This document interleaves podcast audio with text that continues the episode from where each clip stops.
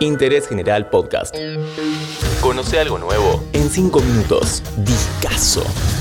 Hola, soy Nati Grego y en este podcast voy a hacer un repaso de uno de los discos más icónicos de los Beatles.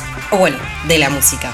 Sí, casi todos sus discos lo son, pero dentro de una obra tan buena como la de los Fab Four, este dejó una marca fuerte con un gran salto en la creatividad y en la inspiración. Con ustedes, Revolver, el séptimo álbum de Paul, John, George y Ringo. En 5 minutos recorremos este discazo hay experimentación con instrumentos y aquellos intercambios de los roles clásicos entre los músicos. En Taxman, tema de apertura, George Harrison es el cantante principal y el solo de guitarra está a cargo de Paul McCartney. Ahora nos metemos con Eleanor Rigby. Este clásico en el que John, Paul y George únicamente grabaron voces, la instrumentación está a cargo de un octeto de cuerdas arreglado por el productor George Martin. Hablemos de él, el legendario George Martin, que se encargó de producir todos los discos de estudio de los Beatles y de curar joyitas como la de I'm Only Sleeping, cuya voz principal es la de John Lennon y Harrison grabó el solo de guitarra en orden opuesto. Las notas las tocó de fin a principio, Martin lo reprodujo al revés y duplicó la pista para lograr este efecto final. El sitar de George. Harrison ya había usado un sitar, este instrumento de cuerdas de la India, en Norwegian Wood, el segundo tema de Rubber Soul. Pero luego de esta primera incursión y antes de grabar Revolver, George hizo su famoso viaje a la India para aprender a tocar verdaderamente el instrumento. Grabó con sitar para este tema Love You Too, en el cual también pone la voz líder. Revolver cuenta con 14 temas divididos en dos lados de 7. Ninguno de ellos supera los 3 minutos de duración. En las voces principales, 5 son de Lennon, 5 de McCartney, 3 de Harrison y una de Ringo. Se trata de un álbum que muchos consideran no solo el mejor de la banda, sino el mejor disco de rock de la historia.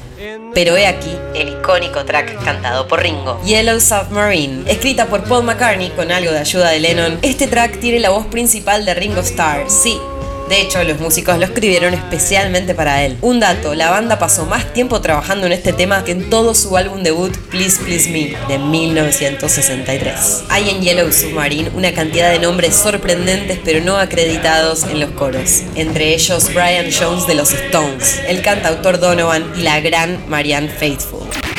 Revolver se encuentra en un grupo selecto de discos de pop contemporáneo que pueden considerarse para siempre como un clásico atemporal. Decime si no suena increíble. George Martin, capo total, dando vuelta a instrumentos, agregando efectos y hasta haciendo que la risa de Paul McCartney parezca una gaviota.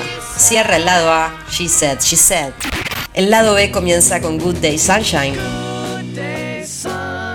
Un tema con métrica irregular y cambios de tonalidad y un piano portado por Martin y las palmas de las manos de los cuatro músicos.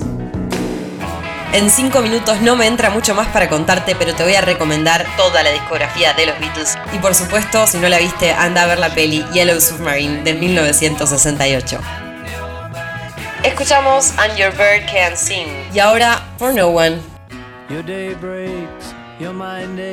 Este disco fue grabado en el estudio que hoy conocemos como Abbey Road y previamente iba a llamarse Abracadabra, aunque se barajaron también varios otros títulos hasta terminar con Revolver. Dr. Robert es él, es Lennon, suban el volumen. I Want to Tell You es la tercera canción de Harrison en este disco. Ninguna de las canciones de Revolver se interpretó en vivo, a pesar de que este disco salió justo antes de que los Beatles iniciaran su última gira por Estados Unidos en agosto del 66. Mientras suena Got to Get You Into My Life, te cuento que el arte de tapa es de Klaus Burman. El dato de color le pagaron 40 libras por dibujar esto y luego ganó el Grammy a la mejor portada de álbum.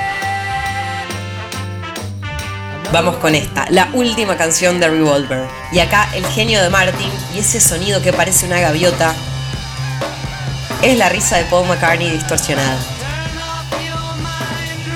¿Por qué Tomorrow Never Knows es considerado posiblemente el tema más influyente de todos los tiempos?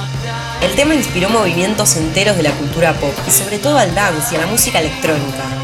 Los Chemical Brothers alguna vez dijeron que le deben toda su carrera a este tema. Mi nombre es Nati Grego y este fue un nuevo y tremendo discazo en Interés General. Nos vemos en el próximo capítulo. Interés General Podcast.